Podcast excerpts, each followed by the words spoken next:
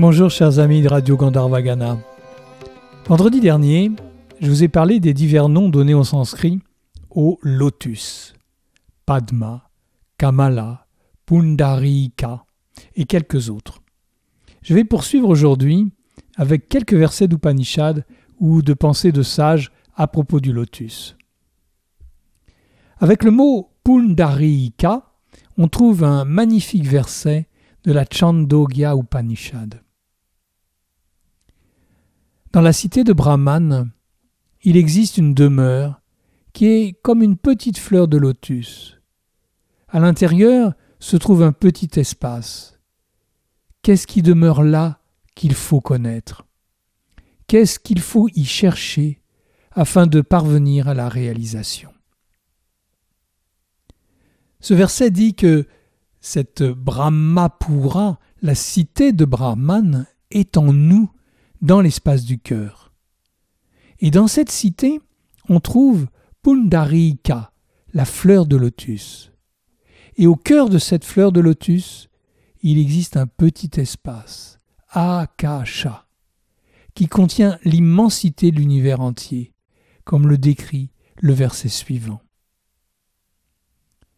Cet espace qui est dans le cœur est aussi vaste que l'espace qui nous entoure, car en lui sont véritablement contenus le ciel et la terre, mais aussi le feu et l'air, le soleil et la lune, l'éclair et les étoiles.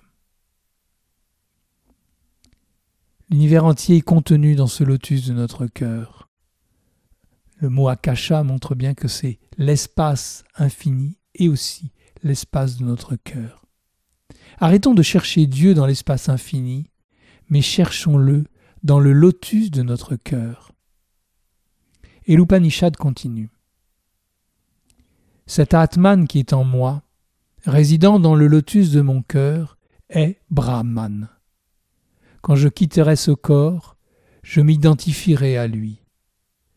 Celui qui en a une totale conviction, exempte de doute, parviendra assurément à l'état de Brahman. Rien à dire de plus. Vous voyez que dans les textes sacrés, on rencontre couramment ces expressions telles que Rit Padmam, le lotus du cœur, ou Ridaya Kamala, autre façon de dire le lotus du cœur. Rit et Ridaya étant deux mots pour le cœur, avec soit Padma, soit Kamala, c'est le lotus du cœur. Voici un mantra sur le lotus du cœur. Om Ridaya Kamala Madhye Rajitam Nirvikalpam Bhajamaha. Nous adhérons, nous adorons celui qui est sans changement et qui brille au centre du lotus du cœur. Ridaya Kamala Madhye signifie au centre du lotus du cœur, c'est-à-dire en ce qui est le plus intime de notre être. Ce mantra est extrait d'un texte magnifique qui est la Gayatri de Sri Ramakrishna. C'est dans l'espace au centre du cœur, Antar Ridaya, que nous pouvons prendre conscience de cette réalité. Les textes sacrés nous font cette promesse fabuleuse que si nous avons la conviction que la réalité est présente dans l'espace le plus profond de nous-mêmes, qui est le cœur spirituel, alors nous sommes identifiés Brahman. C'est-à-dire qu'il n'y a aucune différence entre Brahman et nous. Alors, méditons sur le lotus de notre cœur. Un autre texte dit Om Rit Padma Sanam Dadyat que le lotus du cœur soit offert comme siège à la divinité. Rit Padmam, le lotus du cœur. Nous sommes en méditation sur notre Ishta Devata, notre divinité d'élection, et nous lui aménageons un siège, un asana, sur le lotus de notre cœur. Et nous méditons sur le Dieu personnel qu'est notre Ishta, pour nous relier au Dieu impersonnel qu'est Brahman. C'est un mantra de Bhakta. Et tous ceux qui pratiquent la Bhakti connaissent les mots Padma Padma. Pada Padma. les pieds de lotus du Seigneur. Cette dernière expression est souvent utilisée par Ramakrishna. Voici par exemple. Seuls les esprits vils convoitent les pouvoirs surnaturels qui aident à guérir les maladies, à gagner les procès, à marcher sur l'eau. Les vrais bhaktas ne demandent qu'une chose, les pieds de lotus du Seigneur. On a vu Kamalalochana, l'œil de lotus de la déesse Saraswati. On a vu Ridaya Pundarika, le lotus du cœur des Upanishads. Et je vous propose maintenant, avec cet enseignement de Sri Ramakrishna, Padma Pada, le pied de lotus. Il est longuement évoqué par Shankaracharya, le grand sage védantique du 8e siècle. Il a composé un très bel hymne, le Gurvashtakam, hymne au gourou en huit couplets.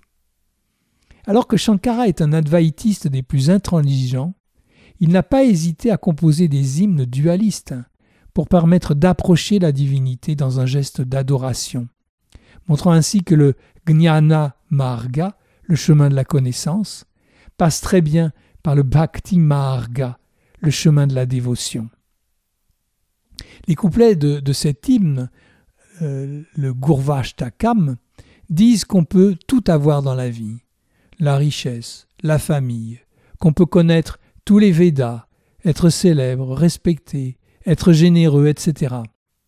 Mais le refrain ajoute que tout cela est inutile si Manashchenalagnam Gurorangripadme Tatakim. Mais à quoi bon tout cela? Si le mental n'est pas abandonné au pied de lotus du gourou Et ce refrain revient huit fois. Manashchenalagnam Gurorangripadme Tatakim Tatakim Tatakim Tatakim. Shankara nous annonce ainsi que tous nos efforts ne servent à rien si Manas, le mental, n'est pas abandonné à Guror Angri Padma.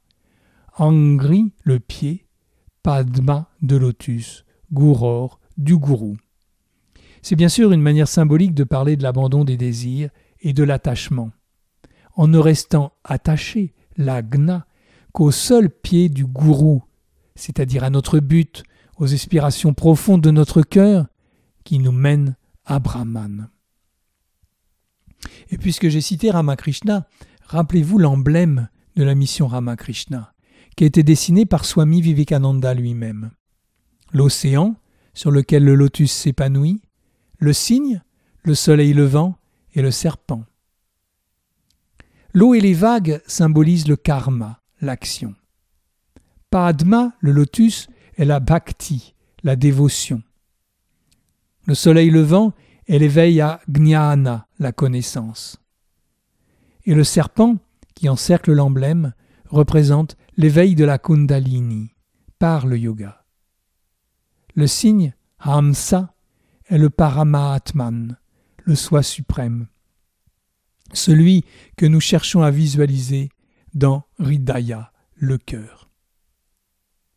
Et le Paramahamsa, le signe suprême Sri Ramakrishna, précise On peut aimer Dieu sans savoir pourquoi. Si vous possédez cet amour, vous n'avez plus rien à désirer. L'homme qui a cette bhakti dit Ô Seigneur, je ne désire ni richesse, ni gloire, ni santé, ni bonheur, ni rien au monde. Accorde-moi un amour pur pour tes pieds de lotus. C'est par la concentration sur le lotus du cœur que nous parviendrons à faire disparaître avidya, l'ignorance. C'est shuddhi, la pureté du lotus et son pouvoir de purification qui purifie le mental pour nous amener à chit, la conscience pure. Voici pour finir un autre enseignement de Sri Ramakrishna. Songez lorsque vous méditez que vous attachez votre esprit au pied de lotus du Seigneur bien-aimé avec des cordons de soie. Je dis de soie parce que les pieds du Seigneur sont si délicats que tout autre lien les blesserait. Chers amis des mots du sanskrit, je vous souhaite de passer trois belles semaines pendant ces congés d'hiver. Je vous souhaite de cultiver Riddhaya Kamala, le lotus de votre cœur, en adorant le dieu Pundarika Aksha, Vishnu aux yeux de lotus, en contemplant Kamala Lochana de Saraswati, en vous abandonnant au Guru Rangri Padma, les pieds de lotus du gourou. Et je vous retrouverai avec joie dès le vendredi 1er mars pour d'autres aventures. À bientôt!